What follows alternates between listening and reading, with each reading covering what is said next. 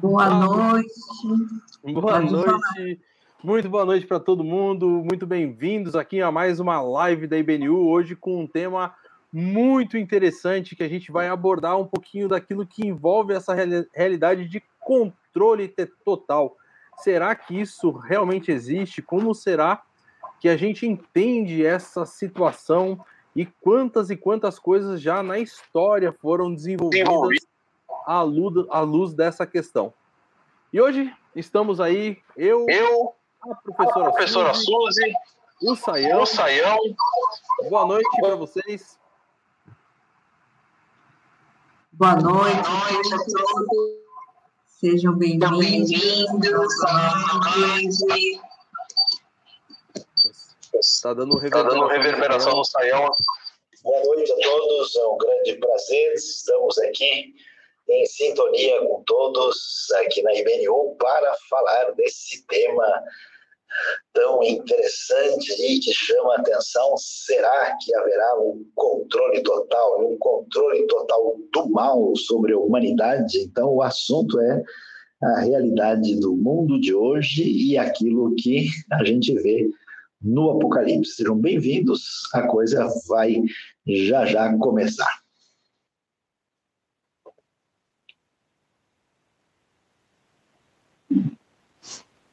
Suzy, quer dar o seu boa noite? Boa noite, voltando aqui, ah, estava reverberando um pouquinho o som, né? Sejam bem-vindos à nossa live hoje falando sobre essa questão, né? É, será que a humanidade vai ser toda controlada ou não? A gente tem muitas questões aí das pessoas é, perguntando, né? Será que é o fim? Está é, tá chegando perto, né? Então a gente vai falar sobre isso um pouco, né, Sayão? É, sejam bem-vindos. Bom, já que a gente vai falar sobre controle, esse negócio de controle Será que realmente existe? Não existe? É da onde que as pessoas tiram essa ideia, Sayão? Olha, Suzy, é, na verdade, essa questão de controle é algo que é pertinente a toda a história humana, né? Sempre a gente vai encontrar aí uma, uma realidade, né? O famoso filósofo inglês Thomas Hobbes, né, disse uma frase que marcou a história da filosofia política, que o, o homem é o lobo do homem, né? E o que ele estava querendo dizer era exatamente essa questão da, das tendências absolutistas. Né? Então, é, nós vamos ver é, na história toda sempre é, certos poderosos que constroem impérios, monarcas, e que saem atacando e conquistando, né? E colocando todo mundo sob o seu jogo e o seu poder. E o que acontece no nosso cenário hoje é que os instrumentos pelos quais a gente pode desenvolver um, uma postura de controle maior e mais eficiente é, se torna algo vislumbrável, né? Então, consequentemente, o pessoal diz: ah, peraí, antigamente o sujeito, para controlar os outros, ele precisava pegar o exército, né? Ir lá, invadir a terra, né? E aí tirar o rei do poder e estabelecer lá, pela sua ah, força, né? o poder na região. Hoje, nós temos, por exemplo, uma condição de ter um controle maior é, pela questão das exigências econômicas, né? Então, quem tem o poderio econômico do dinheiro, dos bancos, ah, dos acordos internacionais, diz: olha, se você fizer isso, eu não te vendo mais coisa, eu não te compro mais isso. Essa integração econômica assusta um pouco, né? Hoje nós temos a força do controle político, né? A gente vê como um governo entrando num país, muda o cenário e a questão é, é real. E a gente vê esse controle, ou pelo menos uma tentativa de controle midiática, né? porque é curioso que hoje diz que todo mundo tem voz, né? porque a internet está aberta, né? e ao mesmo tempo diz que a internet está fazendo a cabeça de todo mundo. Então, é, por causa desses elementos, né, e com o aumento da tecnologia, eu me lembro uma vez uma reportagem de um cidadão sueco, né, teve a sua vida publicada num jornal, uh, tudo que ele tinha à disposição como dado, como informação, né, para o governo mostrar lá na Suécia o quanto ele sabia de cada cidadão. Exatamente em função disso é que deixa o pessoal dizendo, olha, parece que vai haver um controle total, e esse controle total parece coisa do mal. E isso a gente vê bastante atual mesmo, é, essa questão das big techs, né? Se você coloca o seu próprio nome no Google, você vai ficar surpreendido com a quantidade de informações que aparecem ali a respeito de você mesmo e daquilo que a, a, até os a, por onde você caminhou, por onde você, enfim, navegou e todas as coisas. Então, isso leva a algumas compreensões bem interessantes. Mas a gente vê, Sayão, que lógico, lá no texto de Apocalipse vai falar sobre algumas questões relacionadas a controle, mas parece que desde Gênesis, né, esse tópico que invade essa realidade de controle, ele permeia a Bíblia como um todo. Você vai ter lá no capítulo 10, por exemplo, a história de Nimrod, né?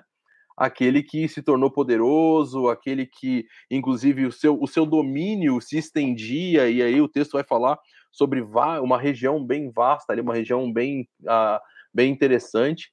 E a gente percebe que então essa realidade de uma pessoa uh, tentar ou, ou, ou, desejar o controle faz parte daquilo que envolve toda a realidade humana. É, é mais ou menos isso mesmo? Então, a Bíblia mostra né, esse caminho que é bem curioso, porque ele é associado a todo o caminho do progresso humano. Né? nós vamos ver o Nimrod eh, sendo alguém eh, que está relacionado né, com aquilo que se desenvolve a partir da genealogia de Caim. Né? E esse, esse reino que se define ali é um reino marcado por uma proposta de bastante autonomia em relação a Deus. E na Bíblia parece muito claro né, essa questão é, desses reinos poderosos do contexto do crescente fértil, com uma postura é, de que são encaminhados para uma visão é, teológica e religiosa inadequada, né? E que eles é, caminham numa direção de autonomia e de uma prepotência, de uma arrogância muito extrema e também ah, numa postura de opressão e de escravidão em relação aos outros, né? Então esse caminho da cidade de Caim se desdobra ah, claramente no no contexto depois da Torre de Babel, né, vai atravessar a história humana com esse elemento bastante negativo e problemático que a gente vai encontrar aí na Bíblia, né, e atravessando o Antigo Testamento até chegar no Novo, né, e a própria história de Israel ela ela transita, né, no meio desse ambiente de uh, progresso independente, pecaminoso e complicado né, que aparece na Bíblia como um todo. Só para lembrar o pessoal, né? Uhum. Só para lembrar o pessoal que o pessoal pode colocar as perguntas aí no chat que depois a gente vai vai respondendo aí as perguntas, pode colocar que a gente vai passar as perguntas para o Saião aqui. É isso aí.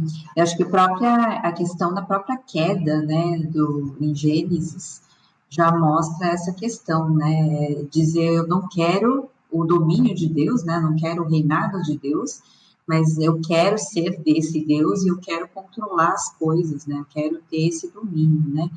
E aí é interessante lá em Apocalipse como na verdade é um revés, né, de tudo isso, mas as pessoas focam muito, saiu nesse texto, né, que é da besta, que é do, no capítulo 13 de Apocalipse, né, Sayão?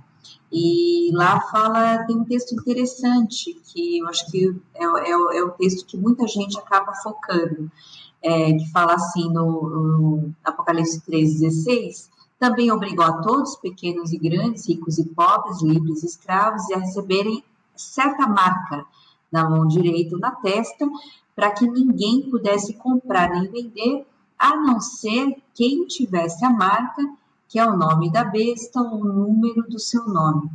Que texto doido, saiu. O que, que significa isso? Será que o chip que a gente tem usado ou alguma coisa tem a ver com. Eu já ouvi falar, saiu, que a vacina é essa marca da besta, que é um, é um chip que está sendo colocado no nosso organismo para trabalhar essa questão. E agora, como a gente lida com esse texto, com essa realidade que nós estamos vivendo? Haverá controle total da humanidade?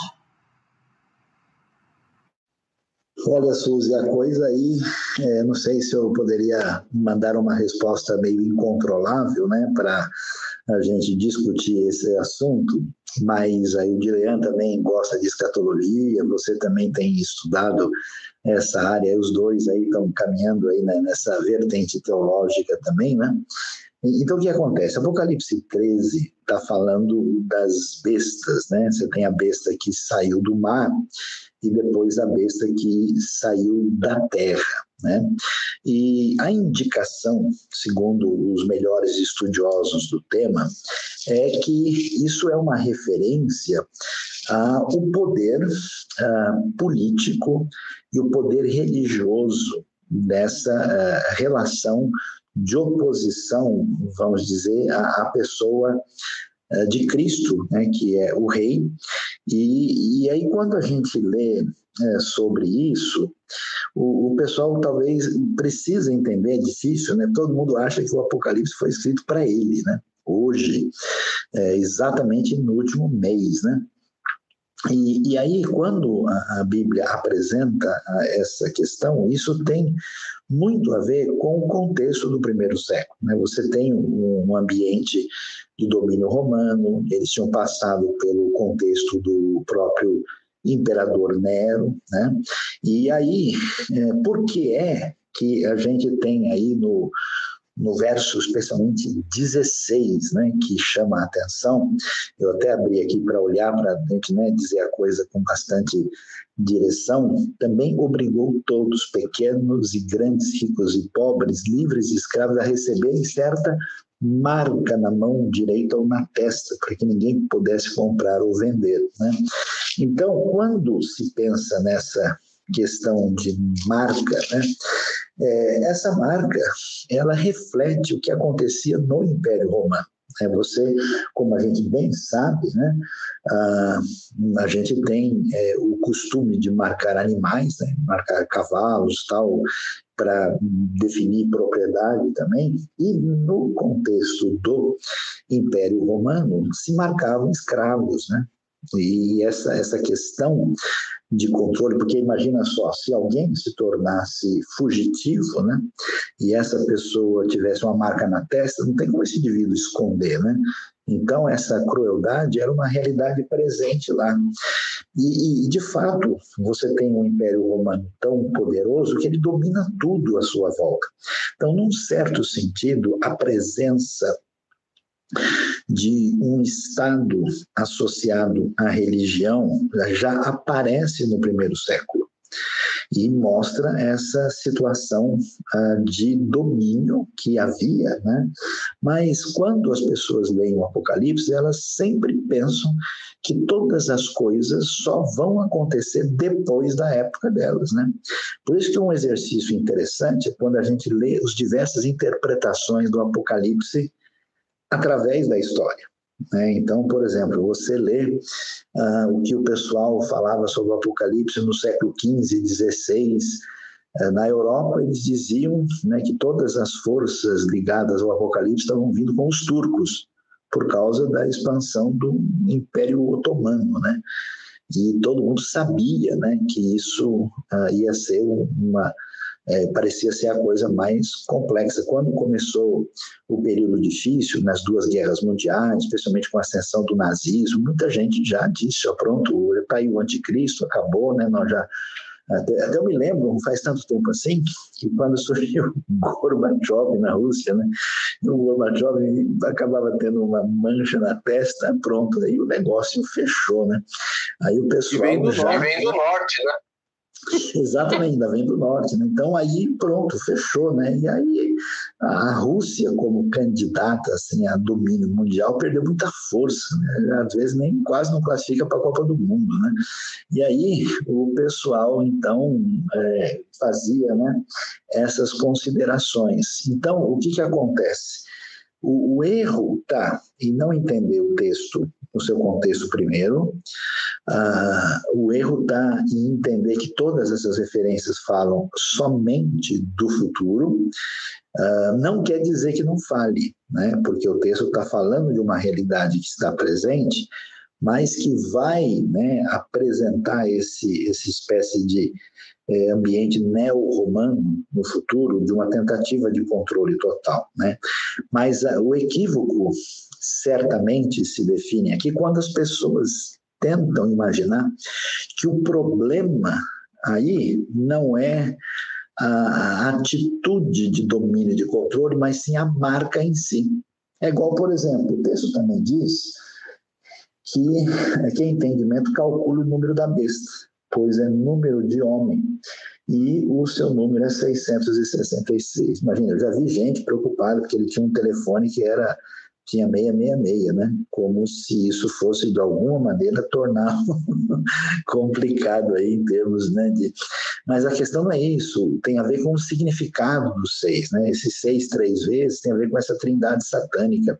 Então as pessoas param de prestar atenção no que é fundamental e acham que a marca da besta vai estar especificamente em algum tipo de sinal é, concreto, sem entender o que de fato o poder da besta vai exigir, vai querer. Não sei se o Guilherme ou você querem ampliar e comentar um pouco mais sobre isso. É, é essa questão é engraçada, porque até o, o, meu número de telefone tem uma sequência de três, seis seguidos. E em qualquer ambiente, mesmo ah, não tendo nada a ver com o ambiente religioso, eu vou num lugar qualquer e eu passo o número de telefone e eu falo, ó, é 666, o pessoal já, uh, já, já dá aquele olharzinho de, de rabo de olho, né? Uh, mas é, é, é, impressionante, porque isso é algo recorrente que a gente, inclusive, fala nas lives, né? Sobre a importância de você entender o texto à luz do contexto do texto e de entender aquilo que, inclusive, os leitores originais teriam a possibilidade de entender. E nunca fazer esse exercício de entender o texto à luz da sua realidade de agora, né? Uh, essa situação ah, realmente a gente conhece pessoas que ficam com essa situação de que o cartão de crédito, o débito ali, você não pode porque é um chip que está controlando várias coisas. E de certa forma, o chip realmente passa informações a respeito da compra que você fez, enfim, de várias coisas, mas isso não indica aí esse controle ah, total, nem controle universal que você tem, pelo contrário, é, é algo natural da vida. A questão da vacina também muitos estão falando, principalmente a questão de que vai mudar até o DNA da pessoa, e aí com esse DNA as pessoas vão ficar rastreando você. E, e, e aí passa, o que é interessante é que o livro, né, o texto bíblico, ele deixa de ser uh, da forma como ele é, ele passa mais a ser um livro de ficção, tipo, sei lá, jogos vorazes ou uh, coisas bem atuais aí. Uh, esqueci aquele aquele da menina que, que, que, fazia parte da audácia e tal, e você tinha toda aquela questão, porque perde a sua conexão com o texto e com o contexto do texto, e ele vira uma ficção que eu vou entender e que eu vou perceber à luz da realidade de vida que eu tenho. E sempre, eu creio que um dos grandes problemas é que esse tipo de problema de pessoa, né?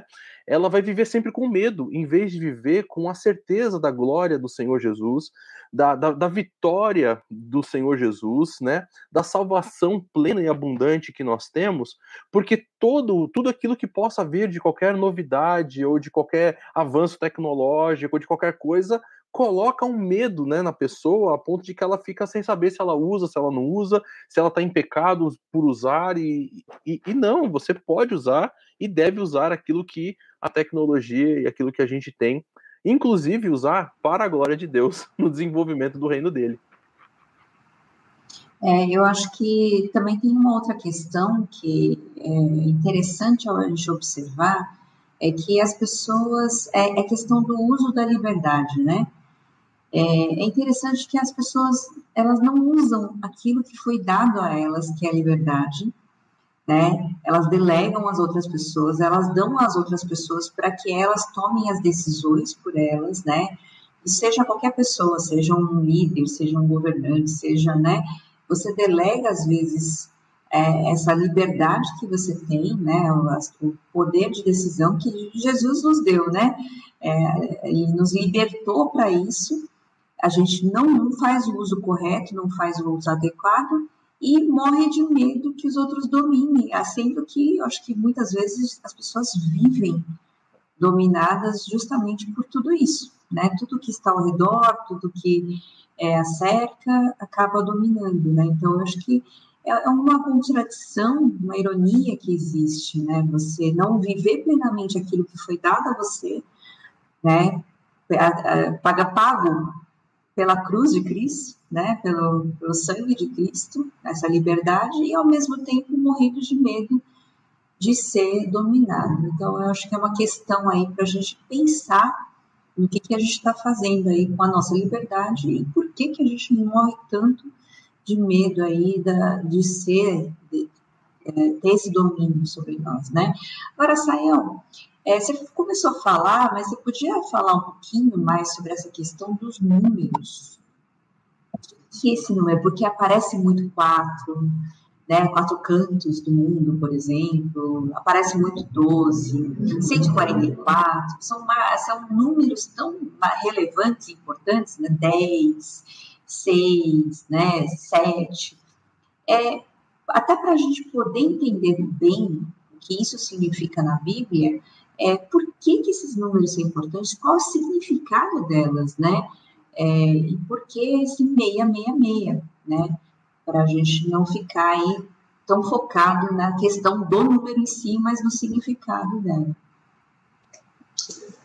Bom, Suzy, de fato, é, as pessoas muitas vezes é, precisam entender que tipo de livro estão lendo. O Apocalipse é um livro que fala das coisas de maneira muito simbólica, é o tipo de literatura, ninguém pode ler o Apocalipse como se estivesse lendo uma narrativa tipo do primeiro, segundo reis, né? O livro tem um perfil bem peculiar. E dentro desse simbolismo, a gente tem o uso dos números. Os números, eles são usados simbolicamente e eles enriquecem muito, né? O que nós estamos encontrando e vendo aí no próprio livro. Então, o que, que nós temos? Uh, nós temos, é, por exemplo, né, o número 1 uh, um, né, e o número 3, muitas vezes são uma referência ligada à própria questão do divino, né, da divindade.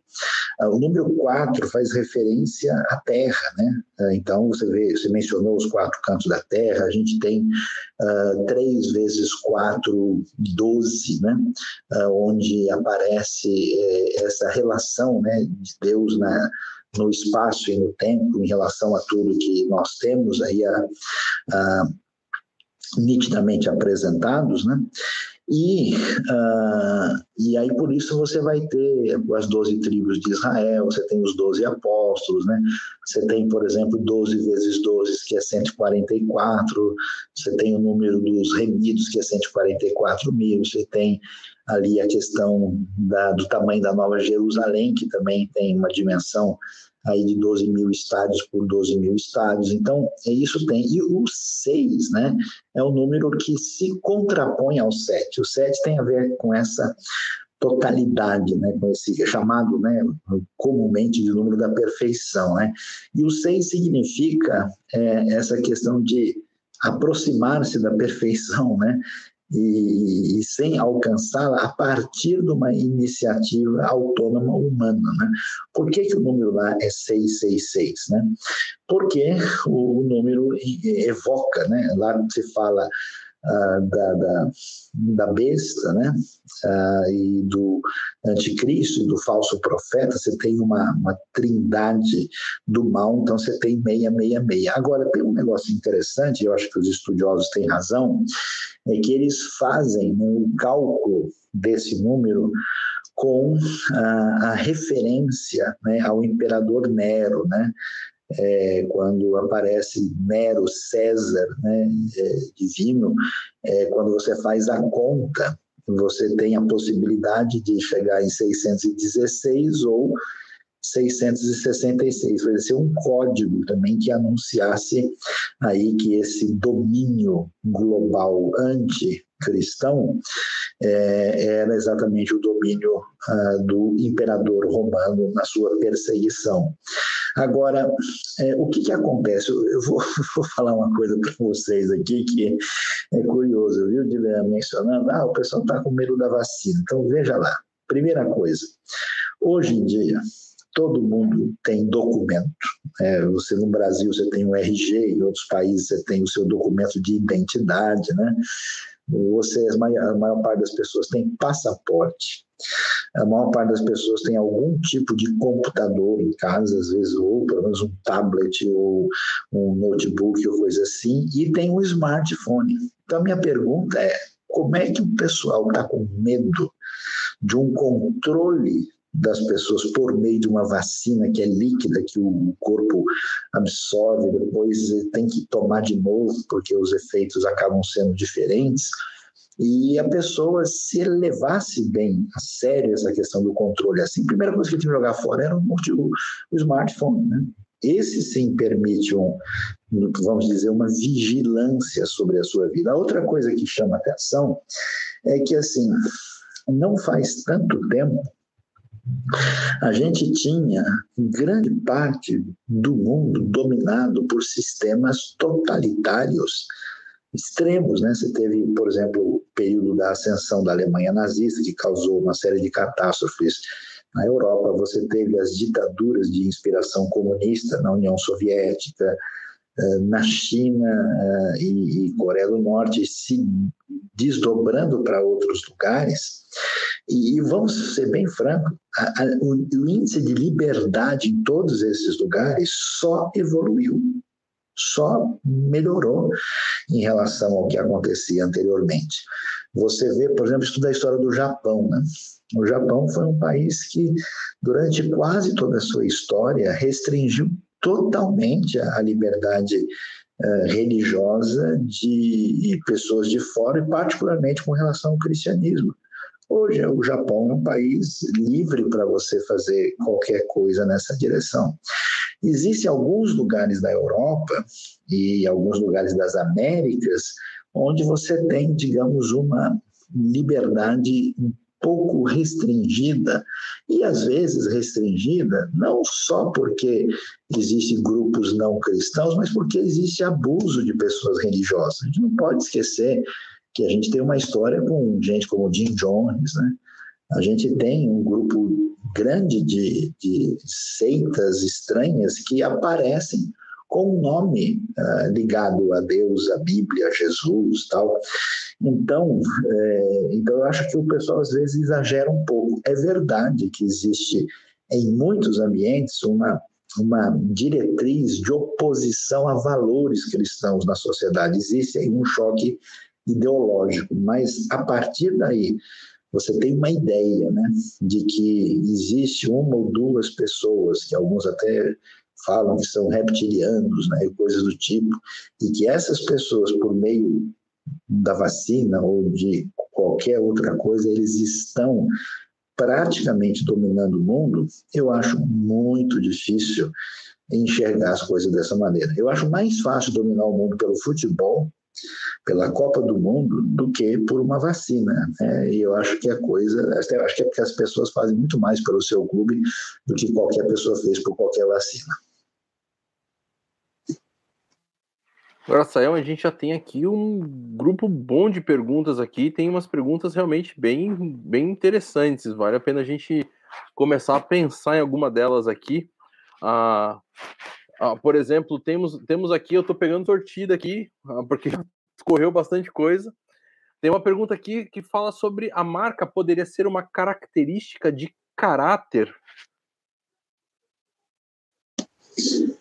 Ah, a, a marca da besta mencionada aí é a marca da época do Império Romano.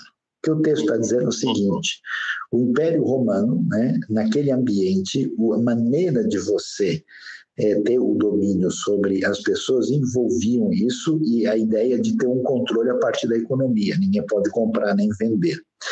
Então, o que, que acontece? É, é seguro né, que no decorrer do tempo, quando tivermos realmente no desfecho da história e houver aí uma espécie de domínio mundial ante Deus, nós teremos mecanismos que vão prejudicar a vida das pessoas é, que é, não entrarem dentro do sistema anti-Deus. Então, por exemplo, quando houve a presença stalinista na Ucrânia, né, houve um controle total da questão da alimentação na Ucrânia e simplesmente a comida do povo ucraniano foi tomada e morreram de 6 a 7 milhões de ucranianos no Holodomor, mas ninguém fez marca nenhuma, nem na testa, nem na mão de ninguém. Né?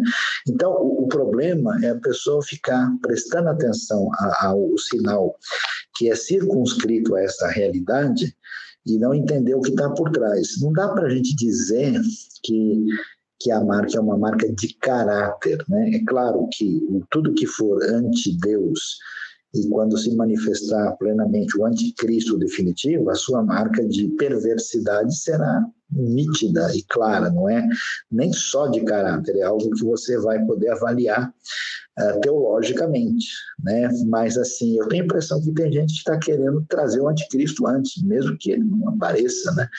E a pessoa então começa, né? É, e a gente tem que lembrar, né? Que surgiu o rádio, o pessoal fala, oh, isso aí é o anticristo. Surgiu a televisão, o pessoal está vendo, isso aqui é mais uma coisa do anticristo. Surgiu o computador, também o anticristo. Surgiu o código de barras, também, isso aqui. Quer dizer, parece né, que o anticristo vai ganhar prêmio Nobel de todas as dimensões, porque tudo que surge de novo e de interessante, às vezes até por cientistas de pano de fundo protestante, judeus, são todos associados ao anticristo.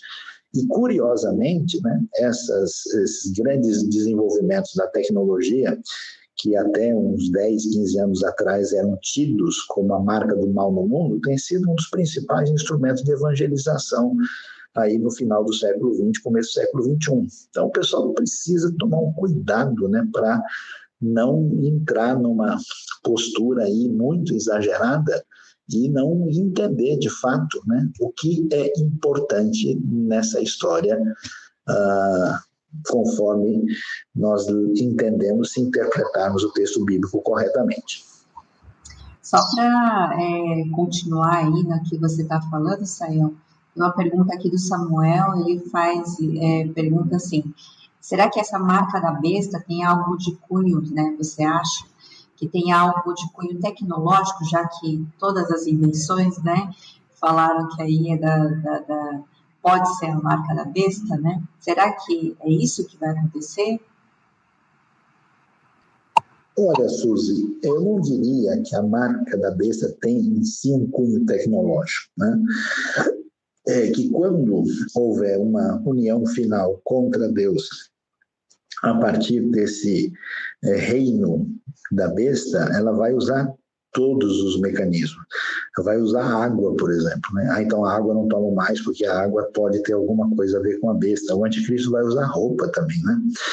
E aí a gente precisa é, entender bem esse cenário para que você é, não entre por um caminhos que não são aconselháveis. Por exemplo, se eu fosse dizer tem alguma coisa mais parecido com a marca da besta possível que a gente possa identificar mesmo? Sim, eu diria a nota de um dólar. Pode olhar a nota de um dólar. Ela tem um círculo, tem uma pirâmide, tem um olho em cima da pirâmide.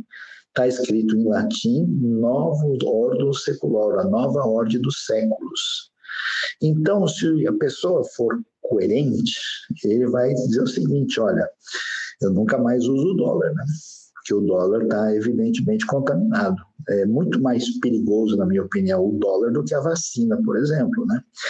Mas a pergunta é: no tempo do Império Romano, os cristãos deixavam de falar latim, porque a latim é a língua do Império Romano que domina o mundo tal, eles se reuniram onde? Né? Em catacumbas, né? em lugares de gente morta, enterrada, lá nos buracos desse ambiente pagão. Então a gente tem que entender que essa questão do anticristo não está ligado a formas, está ligado em você abrir mão da sua fé em Cristo Jesus como Salvador, abrir mão de ser seguidor de Jesus para seguir qualquer outra ideologia, abandonar sua fé, abrir mão do seu compromisso com a igreja e com a missão e abrir mão de obedecer às orientações do Evangelho. Agora, se você vai estar com o dinheiro chinês no bolso, o dinheiro russo, o dinheiro, o real, eu sei que o real tem um anticristo, acho que não é anticristo, não estou fora, isso aqui está caindo muito, né? uh, ou o euro, ou o dólar, porque fica um negócio que para a gente ser bem coerente, a gente precisava, como diz o apóstolo Paulo, sair do mundo, né? Porque sempre vai ter alguma coisa em que você pode estabelecer uma associação. Então, o caminho de interpretação está equivocado, está errado. Você não se entrega à besta, ao anticristo, por usar certos objetos, mas por se render a ideias e orientações que são contra o evangelho. Esse é o problema e não o que muita gente às vezes fica pensando o tempo todo. Você sabe que quando foi, foram criados os primeiros carros, o pessoal disse que aí estava a arma do anticristo, né? Quando já se viu o pessoal andar a 40 km por hora, isso não faz sentido. Então, dizem que quem andasse de carro certamente iria perder a salvação. Saião, a gente está falando sobre a marca aí de Apocalipse e o Fábio ele faz uma pergunta interessante sobre a questão do selo de Deus que está lá em referência a Ezequiel capítulo 9, né? Ah, o texto lá de Ezequiel capítulo 9 ele diz: ah, percorra, versículo 4, percorra a cidade de Jerusalém e ponha um sinal na testa daqueles que suspiram e gemem por causa de todas as práticas repugnantes que são feitas nela. E qual é a relação aí que você tem dessa marca, dessa besta, e essa marca, que, marca Deus, que também, Deus também Deus coloca. coloca. Então, a gente deve lembrar é, de Efésios, né?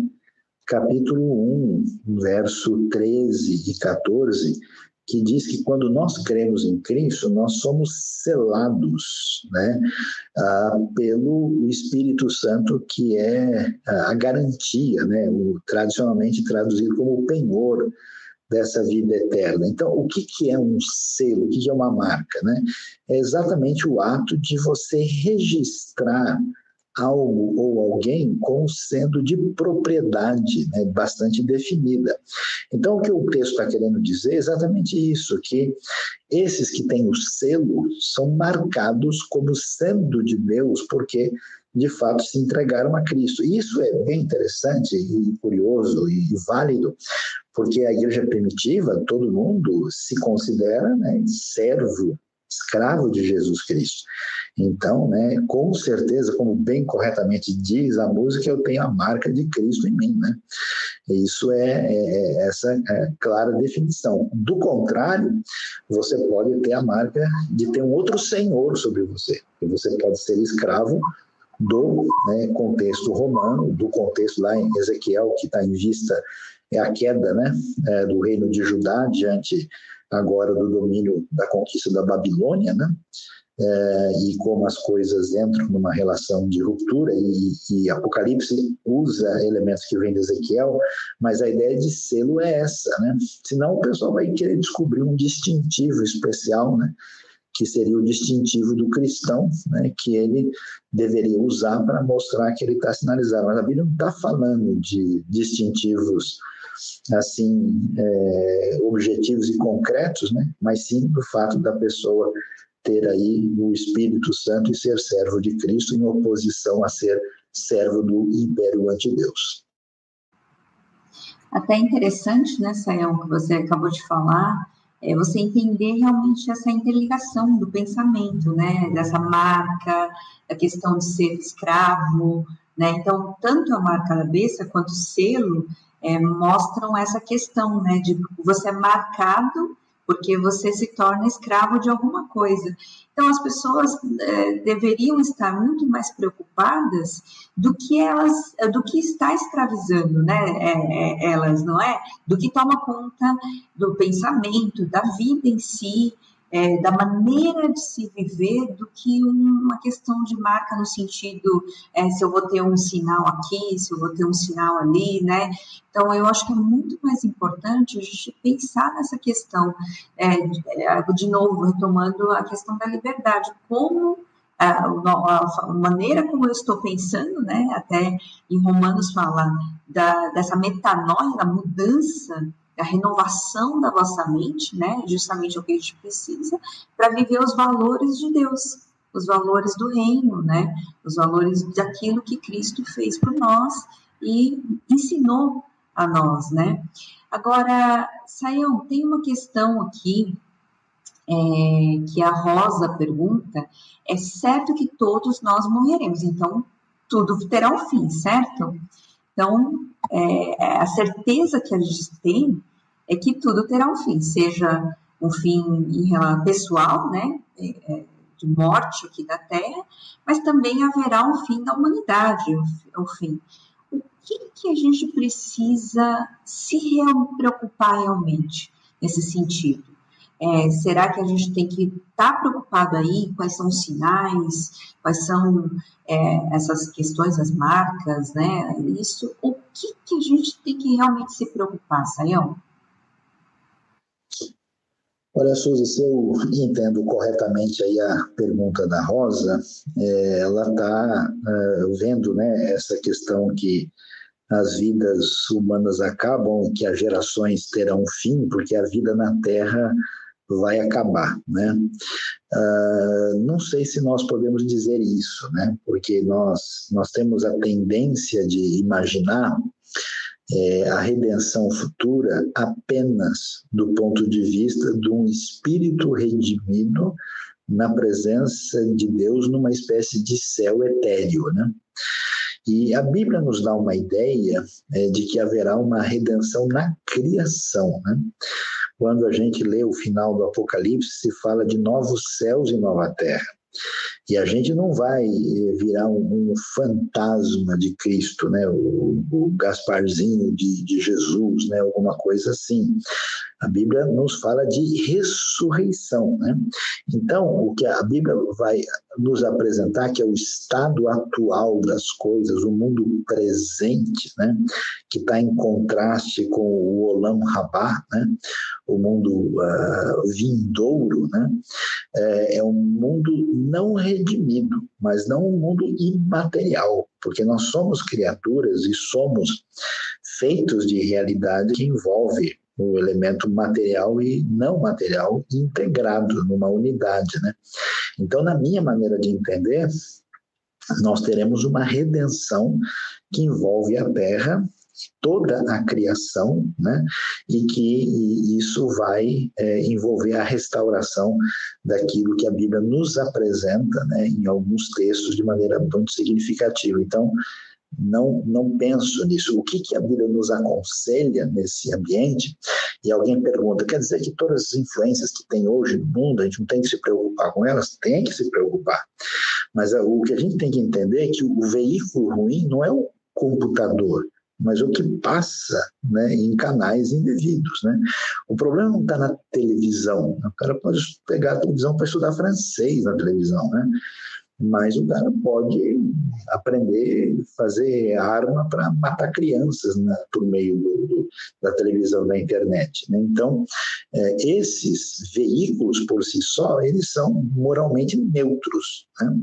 Agora, quando as pessoas gastam seu tempo, a sua energia, os ditos cristãos, que são cristãos nominais ou seculares, e eles usam todo o seu tempo só para alimentar a mente, o coração de, de direcionamento equivocado, eles estão se rendendo àquilo que envolve uma vida sem Deus, em, em sintonia com, com o que vai construir o reino do anticristo, com toda certeza. Né? Isso é muito claro. Então, a proposta do Novo Testamento é, já que as coisas serão assim, né, modificada, que tipo de pessoa a gente deve ser. Então, a gente tem que ver o nosso compromisso com Deus, com Cristo, e especialmente o nosso compromisso ah, naquilo que envolve né, a, a, implantação do reino de Deus nesse mundo, ó, compromisso com a missão, amar a Deus, amar o próximo e anunciar a salvação e o perdão dos pecados em Cristo Jesus. Né?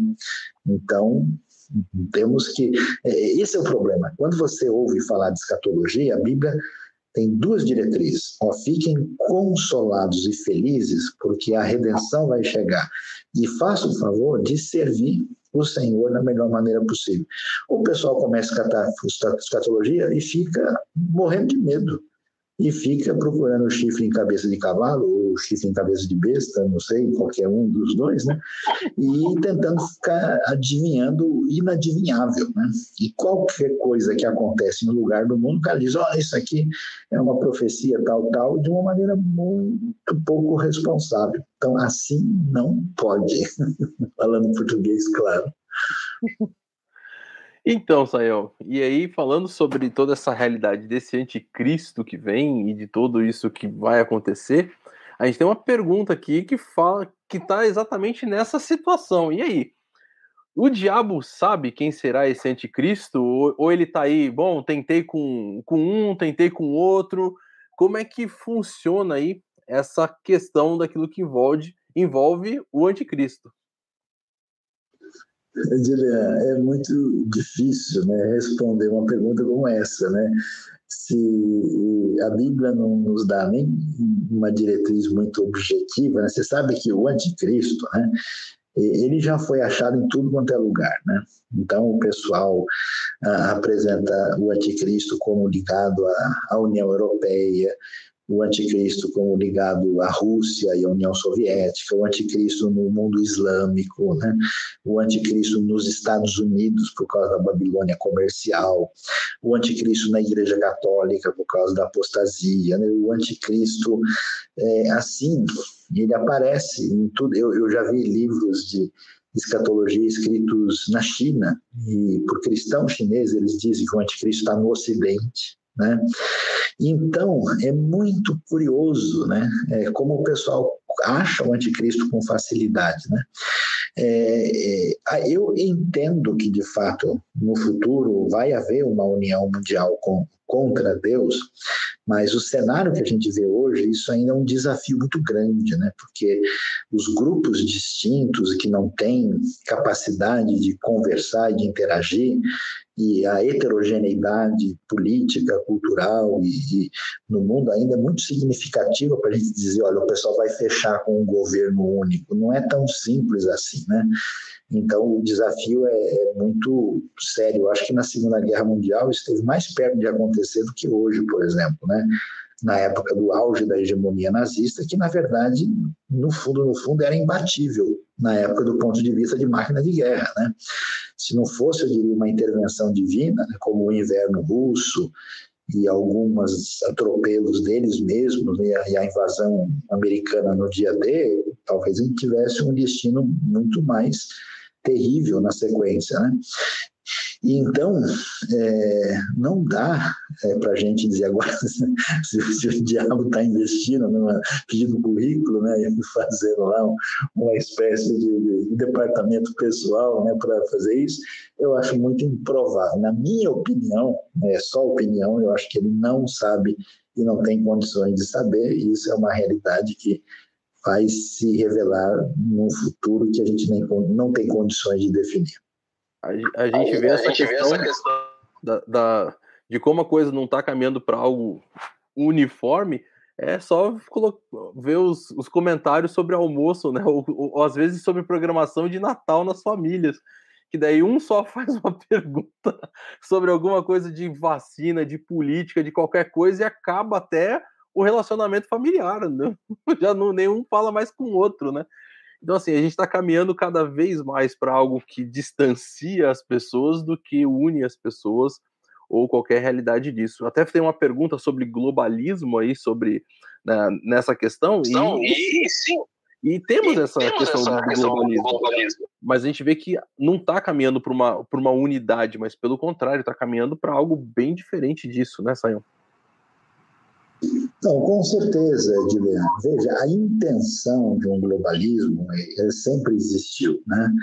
Porque, é claro, existem forças no mundo todo que, que querem estabelecer uma hegemonia. Por exemplo, todo mundo, quando fala de escatologia, tenta interpretar a realidade do Oriente Médio. Né? O Oriente Médio, por exemplo, hoje você tem lá Israel como um, um, fator importante e significativo, mas é um país que não tem é, intenções né, de definir a agenda dos outros, mas simplesmente a sua própria agenda e a sua sobrevivência. E ao lado de Israel você tem três é, protagonistas ali, que são o Irã, a Arábia Saudita e a Turquia. Os três lutam por uma hegemonia maior ou menor na região. E eles não estão de acordo. O pessoal que gosta de ficar achando na informação no Oriente Médio mal sabe, por exemplo, que a Arábia Saudita hoje está mais próxima de Israel do que do Irã. E ele imagina que os árabes são contra os judeus, mas não existe esse quadradinho perfeito de que a gente tem esse do lado de cá e o outro do outro lado da quadra. Não é um jogo de vôlei com jogadores estabelecidos, um, um grupo aqui, outro grupo do outro lado. Né? E atrás desses protagonistas locais, você tem os interesses geopolíticos e econômicos norte-americanos, os interesses da União Europeia, os interesses da Rússia e de um novo parceiro forte na região chamado China. E nenhum deles está de acordo, né? Eles tentam influenciar os que são, vamos dizer, eh, eh, países hegemônicos locais, e você não tem nenhum tecido de harmonia nessas conversas. Tem países, por exemplo, como a Turquia, você nunca sabe de que lado eles estão. Uma hora eles falam assim, ó, parece que eles estão próximo dos russos, né?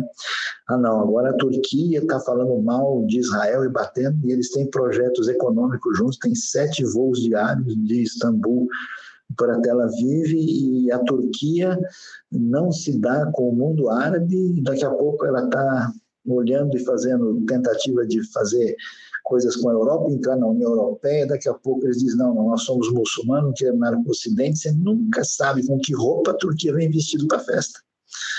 Ela tá, né? Então, assim, o pessoal tenta fazer uma. Ah, quem é o inimigo do Israel que vem do norte, né? Ah, não é a Turquia. Ah, né? não é a Rússia. Não, não.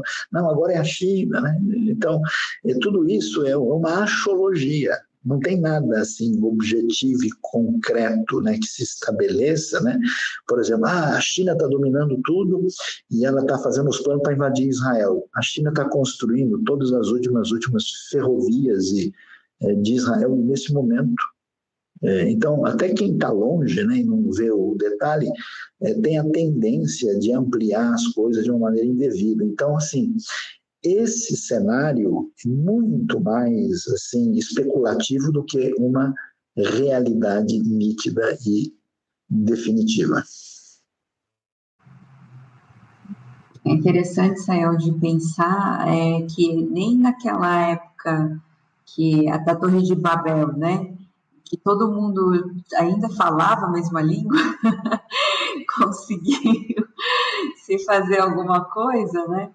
Imagina agora. Agora, o Jackson pergunta aqui que apesar dessa autonomia desde o início, né, esse, esse tal controle, né, existe uma permissão de Deus limitando a ação do mal.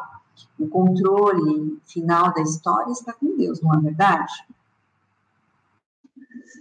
Com certeza, Suzy. Essa é a frase mais sábia já dita aqui é, nessa live, né? O controle da história está com Deus. Então a gente nunca pode ter essa visão dualista né, maniqueísta, dizendo, olha, Deus está lutando com o diabo e a gente não sabe quem vai vencer o próximo round, né?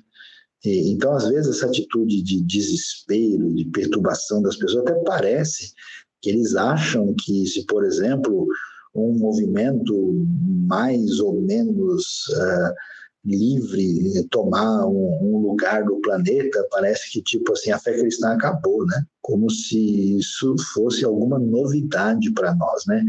A fé cristã, eu vou dizer que ela tem vantagens e desvantagens de estar num ambiente mais ou menos livre, né? Eu tenho visitado o país onde a liberdade é, da igreja é mínima e, e as pessoas lá se mostram muito mais comprometidas com a fé e com o evangelho, né, do que nos lugares onde eles têm toda a fartura e podem escolher o que quiserem. Parece que essa prosperidade e fartura viraram mais desafiadoras para a fé do que a situação de dificuldade que alguns dos nossos irmãos têm em outros lugares do mundo, né? E com certeza, não só isso, mas Deus usa né, essa própria situação maléfica para o crescimento do reino e progresso do evangelho. Uma coisa interessante né, é ver a perseguição que se instaurou né, no contexto romano foi exatamente o que fez o evangelho crescer, né, muito mais e expandiu. Eu vi lugares no mundo onde a liderança política eh, acabou uh, limitando né, tremendamente o evangelho com uma série de situações de opressão e repressão. E o que aconteceu? O evangelho cresceu mais ainda. Né? Pessoas proibiram, por exemplo, cultos públicos, proibiram reuniões grandes, e os cristãos verdadeiros se reuniam em grupos menores, em casas, em, em campo tal, e aí a coisa ficou mais perto do modelo bíblico, cresceu mais ainda, né? Então, assim, não existe isso. O pessoal, ah, não, se acontecer... Olha só, algumas décadas atrás, a gente tinha regimes oficialmente ateus em grande parte do mundo.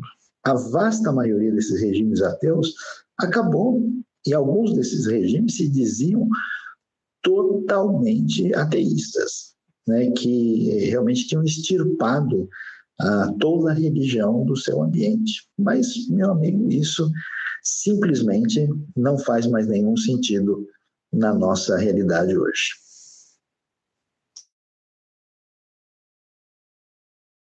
Pergunta aqui. Desculpa, fiquei. Esqueci de ligar aqui. A Mara faz uma pergunta aqui. Uh, ela acabou de colocar e eu acho que vale a pena a gente pensar sobre isso aí. Porque afinal, lá em 1 João capítulo 4, versículo 3, diz que o anticristo já ele está vindo e agora já está no mundo. E aí, será que João, nessa hora, ele deu uma rateada ali, ele não entendeu direito aquilo que Deus estava colocando? Ah, ou o anticristo já estava e agora a gente não precisa mais se preocupar porque afinal de contas ele já passou. Como é que fica essa situação aí, Sayão? Pois é, alguns acham que ele foi tomar um lanche e está voltando, né? Como é que é essa história, né? Então, na verdade, aí que está, é, o pessoal tem que entender isso, né? Aliás, primeiro João vai dizer que muitos anticristos têm surgido pelo mundo. Né? Isso quer dizer que o anticristo está presente nesse sentido desse império organizado do mal ante Deus, que na época de Jesus está nitidamente identificado com o Império Romano e com o seu imperador, particularmente Nero. Então, num certo sentido, Nero é o anticristo. O imperador romano é o anticristo. E todos aqueles que é, vão na direção de oposição do reconhecimento do reino de Deus estão tendo um comportamento, uma postura que é de anticristo. No entanto, isso não quer dizer que, ele, que não haja um anticristo final, que não haja o que é chamado de um homem do pecado, né, que aparece lá em 2 Tessalonicenses 2, que não haja aí, vamos assim dizer, a referência última da história, né, é daquele que vai tentar se colocar no lugar de Cristo. E nesse sentido, sim, nós vamos ter, né? E, e, isso não exclui a realidade de que o anticristo existe no contexto romano, existem anticristos, mas haverá o anticristo definitivo no contexto do desfecho da história, conforme a revelação do próprio Novo Testamento. Agora, saindo. Uma questão aqui que a Carol coloca, né? Sobre isso a gente já ouviu muito, da questão do fim. É, Israel é o relógio de Deus, né? Como é que a gente pode interpretar essa questão? Então, uh, essa questão é um pouquinho, uh, vamos dizer, polêmica, porque, num certo sentido, é verdade, né? porque Israel uh, é a nação por meio do qual veio o Messias. Nós temos uma série de textos proféticos, textos escatológicos que dizem respeito a Israel, muitos claramente se mostram cumpridos e outros não, né? Então, o fato, por exemplo, de você ler um texto como, olha, Jerusalém será entregue, né, aos domínios dos gentios, até que o tempo deles se complete, não tem como você achar que não tem nada a ver com o final dos tempos com Israel. A ideia de que a, a restauração deles, né, em Romanos 11, é, é, vida dentre os mortos, né, associando essa questão da, da chegada da ressurreição com a restauração do povo judeu, a ideia de que os judeus voltam para sua terra para nunca mais serem de lá desarraigados. Uma série de textos apontam para a gente que existe uma realidade escatológica nítida para Israel. Agora, o problema daí é a gente é, entender que tudo que o Estado de Israel faz está ligado a uma profecia específica. Então, Israel jogou nas eliminatórias da Copa do Mundo e perdeu a Dinamarca de 5 a 0 algumas semanas atrás. Foi pronto, a Dinamarca é o anticristo, porque eles golearam Israel, né? Então, eu sei que é uma ironia muito grande, mas tem gente que tem raciocínio semelhante a isso. Então, qualquer, por exemplo, se o governo de Israel faz decisões acertadas e decisões equivocadas. E às vezes alguém chega e fala: puxa, mas como é que Israel tomou essa decisão? Ah, você está criticando Israel? Então, com certeza, você está com o espírito do anticristo, mas peraí, Deus critica Israel na Bíblia, não é assim, né? E a gente não pode entender tudo quanto é a, a, a realidade que acontece em Israel como algo ah, milagroso e algo escatológico. Né? Olha, o Mar Morto está mudando de cor, pronto é o fim do mundo. Né? Qualquer coisa, eu estava tava vazando água no Muro das Lamentações, o pessoal já enxergou um fenômeno apocalíptico. Subiu o preço do falafel em Israel, os caras já enxergam o anticristo comendo falafel mais caro. Então, quer dizer, não dá para a gente ir nessa direção. Então, tem que tomar um cuidado, porque as pessoas, assim, fazem uma leitura inadequada e indevida dessas questões. Tem tempo Tem mais. Tempo mais. Mais uma pergunta, mais uma pergunta? Mais uma. Então vamos lá, a gente tem aí algumas perguntinhas, mas a Aline faz uma pergunta interessante também sobre essa questão da ficção escatológica, né? Ela pergunta sobre, por exemplo, aquela, aquele filme e a série de livros deixados para trás. Como é que a gente pode, Sayão, entender aquilo que o texto apresenta, o texto de Apocalipse, as os vários entende, entendimentos de linhas teológicas diferentes sobre escatologia e até mesmo o livro Deixados para Trás. Tá sem som agora, Sayão. Aquele material Deixados para Trás é uma linha uh, de pensamento que está ligado com um enfoque assim especificamente é, dispensacionalista mais antigo, mais clássico, uh, e que tem alguns aspectos que merecem consideração, mas tem muita coisa criada, desenvolvida, elaborada, que é muito imaginativa. Eu não, não recomendo aquele material como um intérprete seguro da realidade futura. Tem alguns aspectos que você pode considerar.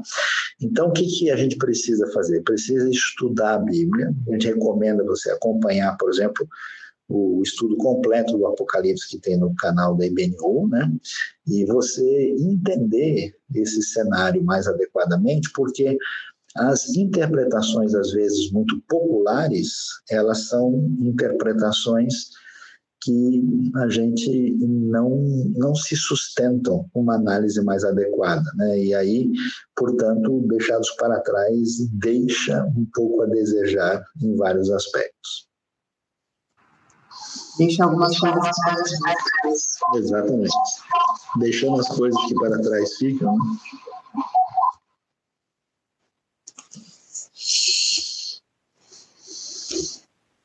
Bom, vamos, vamos, vamos Para dar uma reverberação. Aí sim. Vamos fazer mais alguma aqui. A gente uh, temos aqui, por exemplo, uh, aquilo que envolve uh, as questões das nações futuras. Veja só, pergunta do Antônio. Ele pergunta assim: o governo único não implica que todas as nações estejam de acordo. Algumas nações irão se opor também. Como é que o livro de Apocalipse vai desenvolver essa realidade desse governo único, desse anticristo que estará governando, Saião? O livro do Apocalipse não desenvolve isso. Ele não dá detalhamento sobre como é que essas nações vão ou não submeter. Né? No tempo de Roma, é interessante, talvez isso ajude a gente, é que no tempo de Roma você tem a Pax Romana, né? que é definido por uma espécie de unidade mundial mais forçada. Quem, se alguém resolvesse levantar a cabeça contra Roma, levantava uma vez só. Né? O negócio era muito complicado, muito difícil. Então, a gente não tem como prever. Provavelmente, o cenário futuro é que nós teremos crises difíceis de resolver, resolver e um poder centralizado com força política, econômica, vai conseguir né, envolver todo mundo e as pessoas devem abrir mão das suas peculiaridades em torno de um domínio mundial, de maneira meio parecida com que esse pessoal se curvava diante de Roma, que foi um domínio que durou cerca de dois séculos, para a gente ver como ele foi poderoso.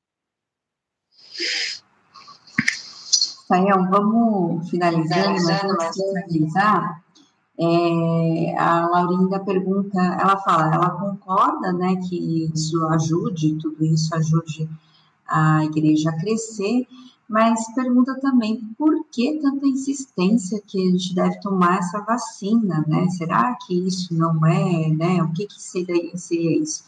E aí eu acho que vale a gente já fazer o fechamento, né?